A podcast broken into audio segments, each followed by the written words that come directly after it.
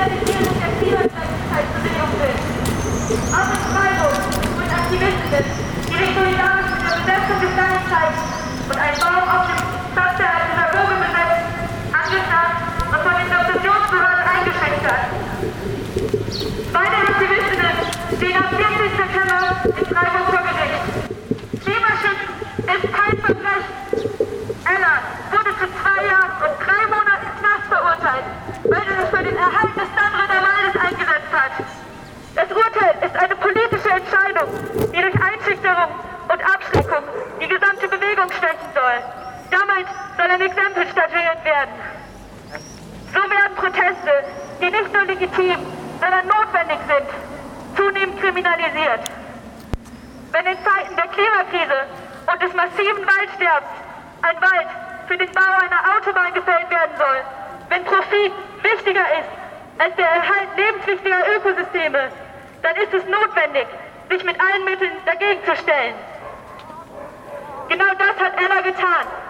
Dafür, dass sie sich für den Erhalt unserer aller Lebensgrundlagen einsetzte, sitzt sie bereits seit dem 25.11.2020 in U-Haft.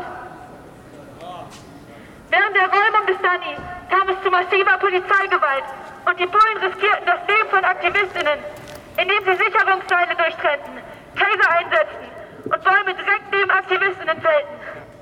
Auch Ella wurde bei der Räumung vom SEK in eine lebensgefährliche Gebracht und versuchte zu verhindern, am Bein von einer Traverse heruntergezogen zu werden. Während die Beweislage klar entlastend für Ella ist, wurden eben diese vom Gericht abgelehnt und selbst das Video der Räumung kein zweites Mal angeschaut. Während die Justiz mit einer faktischen Erzwingungshaft, welche nicht einmal vom Gesetz gedeckt ist, versucht, Ellas Identität zu erpressen, bleiben die SEK-Beamtinnen anonym. Außerdem ist den Aussagen der Bullen keine Glaubwürdigkeit zu schenken, sie sich ständig in Widersprüchen verstricken. Doch unabhängig davon, was genau Ella getan oder gelassen hat, solidarisieren wir uns mit ihr und mit dem Kampf für eine solidarische, nachhaltige und befreite Gesellschaft gegen die kapitalistische Ausbeutung und Unterdrückung.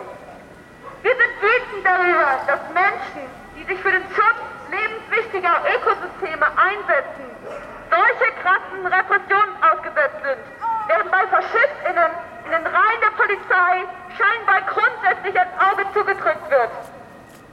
Dies erleben wir auch hier in Freiburg, wo am 12. Juni gleich zwei rechte Übergriffe auf offener Straße passierten.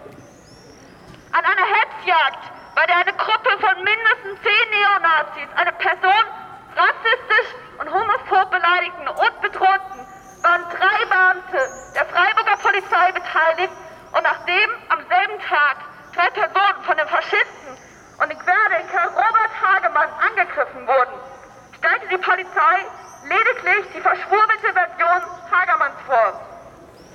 Während eine Feministin, welche am 8. März gegen Hagermann andere Querdenkende demonstriert oder anderem, äh, unter anderem wegen angeblicher versuchter Körperverletzung angeklagt wird, nachdem sie gewaltsam von Bullen festgenommen wurde, verharmlosen diese Hagermann-Angriffe mit Pfefferspray und einem Messer und legitim ihn als Notwehr.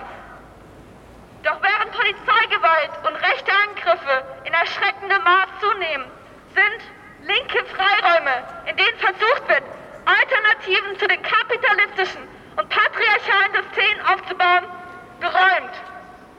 Ellas Verurteilung zeigt uns einmal mehr die wirkliche Funktion von Gefängnissen. Es ist das zentrale Repressionsorgan des Staates. Hey, hey. Und die dazu und die dazu Menschen zu kontrollieren und zu abzuschrecken. Solange es Gefängnisse gibt, solange Menschen das Recht auf Selbstbestimmung entzogen wird, ist niemand frei. Wir fordern daher Freiheit für Ella und alle anderen Betroffenen von Repression aus der Klimagerechtigkeitsbewegung und darüber hinaus. Kneste gehören abgeschafft, genau wie das System, von ihnen aufrechterhalten wird. No one is free until all are free. Freiheit für alle Gefangenen. Freiheit für alle Gefangenen. Freiheit für alle Gefangenen.